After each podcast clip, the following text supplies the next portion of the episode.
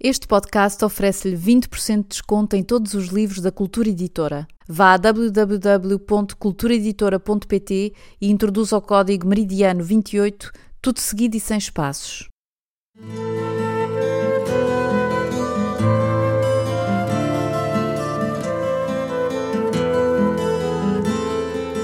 75 anos da libertação da Europa e do fim da Segunda Guerra Mundial, Joel Neto oferece aos leitores a leitura na íntegra de um dos seus romances mais amados, Meridiano 28.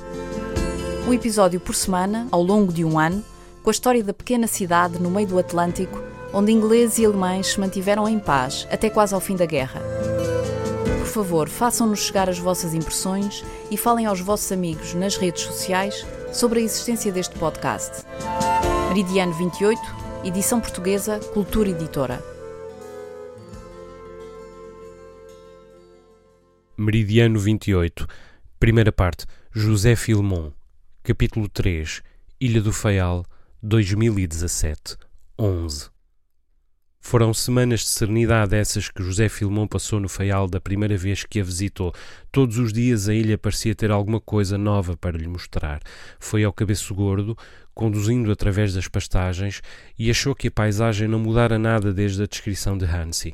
Visitou o local da erupção cujas fotos o tio tinha guardado, bem no nariz da tartaruga que a ilha desenhava, uma tartaruga nadando para o oeste, devagar e inexoravelmente, e deixou-se ali a admirar aquela aridez, impressionado, meditando no magma que o mar vertera e na pequena ilha que se formara em torno da sua garganta, e no modo como esta se unira aos ilhéus junto a ela, e depois os três se tinham unido à ilha grande, até se fundirem todos numa massa de terra só.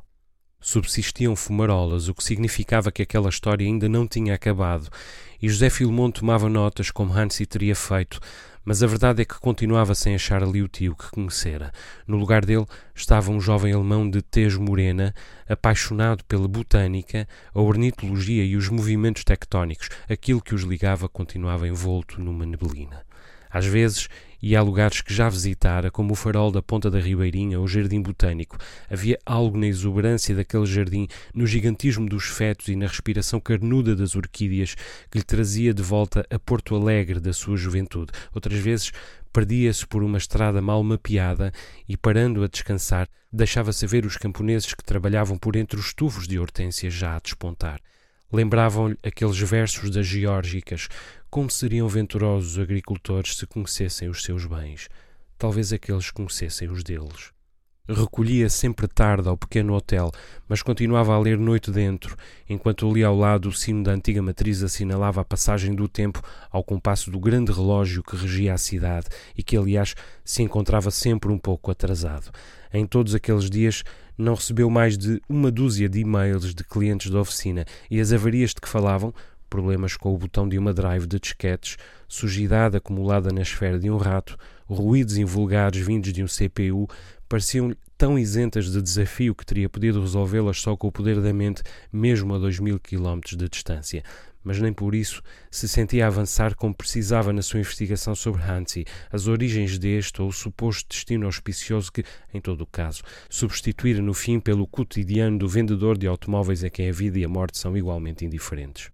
Visitou repartições públicas e registros paroquiais e as informações que reuniu assinalavam o nascimento de Hansi do canto Bruges Abka, afinal Hansi era nome próprio, não diminutivo, como sempre pensara, numa noite de dezembro de 1925, no primeiro andar de um prédio da rua de Dom Pedro IV, tendo como progenitores Ernst Abka e Maria Graça do Canto Bruges Abca, mas só uma aturada pesquisa pela imprensa da época lhe permitiu determinar Maria Graça como uma rapariga da média burguesia feialense, herdeira de uma loja de brinquedos, e Ernst como um advogado da Renânia, deslocado no Feial ao serviço da Deutsche Atlantische Telegraphengesellschaft, ou DAT, a companhia telegráfica alemã chegara a estar preso na Ilha Terceira em conjunto com os compatriotas do Faial, detidos todos na sequência da declaração de guerra feita pela Alemanha a Portugal em 1916. Assinadas as pazes, seguira para o seu país, mas reinstalada a date na horta, uns anos depois, regressara ao Faial, o que aliás fora um dos poucos a fazer.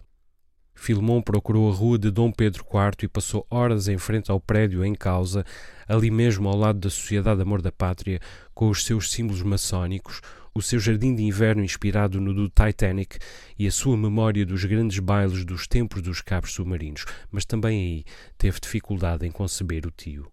Perguntou-se por que lhe falara tão pouco a mãe dos avós, mas uma conversa com um velho contínuo da antiga Cable and Wireless, que já só conhecera Maria Graça, pareceu-lhe lançar alguma luz sobre o assunto.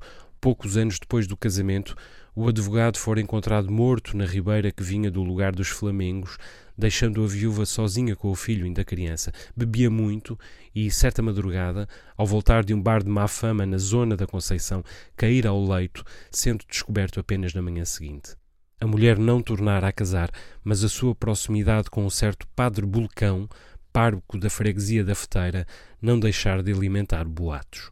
José Filmon olhou o pico, fez as contas e percebeu que, sendo assim, a mãe seria apenas meia-irmã de Hansi e que ele próprio não só não tinha sangue alemão, mas provavelmente era neto de um padre. Talvez por isso disse a si mesmo a família se tivesse transformado num assunto tabu, a mãe tinha nascido do pecado e quem sabe não fora mesmo por isso que decidira refugiar-se do outro lado do mundo. Chegou a sentar-se num banco frente àquele que lhe disseram ser o antigo Hospital da Horta, em luta com essa ideia. Ali mostrava os assentamentos, nascer ele próprio, dado à luz por Helena dos Santos Marques, mas nem por isso tinha mais facilidade em rever-se ali a si do que a Hansi, e a certa altura escolheu não pensar mais nisso excetuando o contínuo, já algo incoerente, não conseguiu entrevistar mais ninguém com informação relevante. Um antigo delegado do Ministério Público da Comarca Judicial da Horta, com o qual o tio trabalhara durante mais de três anos, não o quis receber. O senhor doutor diz que está cansado e não tem razões para recordar coisas antigas, comunicou-lhe a enfermeira de serviço no lar onde estava internado. Um funcionário da Câmara que o atendeu num gabinete muito arrumado informou-o de que em nenhum serviço da idilidade detectara registros de qualquer proposta de homenagem a Hansi Abka no passado ou no presente, e uma senhora que trabalhara na loja de brinquedos fundada pelos pais de Maria Graça, na época em que o estabelecimento já pertencia a esta, entreabriu-lhe a porta de casa, contou-lhe que o tio era gago e, ao ouvir a filha chamá-la lá de dentro, apressou-se em enxutá-lo.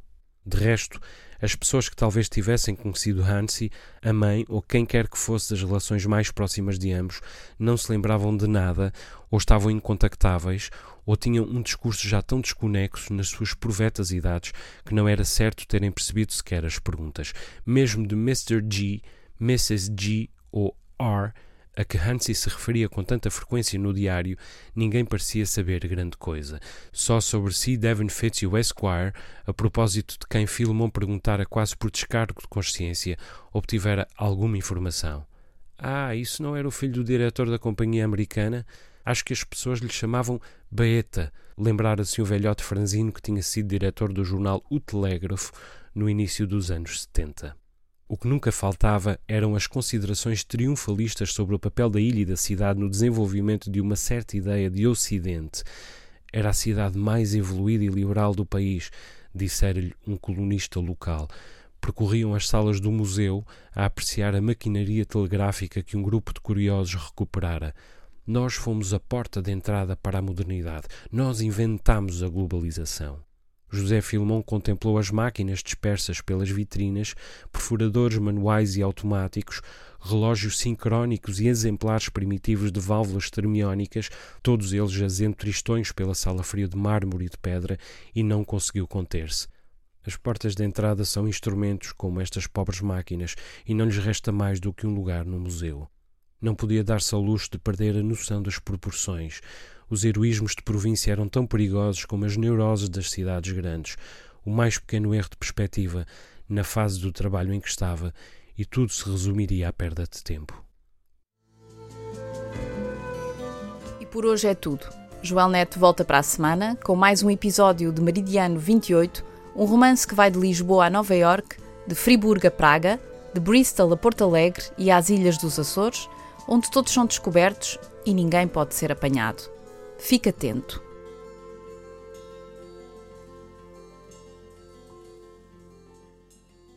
Para mais informações sobre Meridiano 28 ou sobre o percurso do autor, consulte as notas técnicas deste podcast ou o site www.joelnet.com.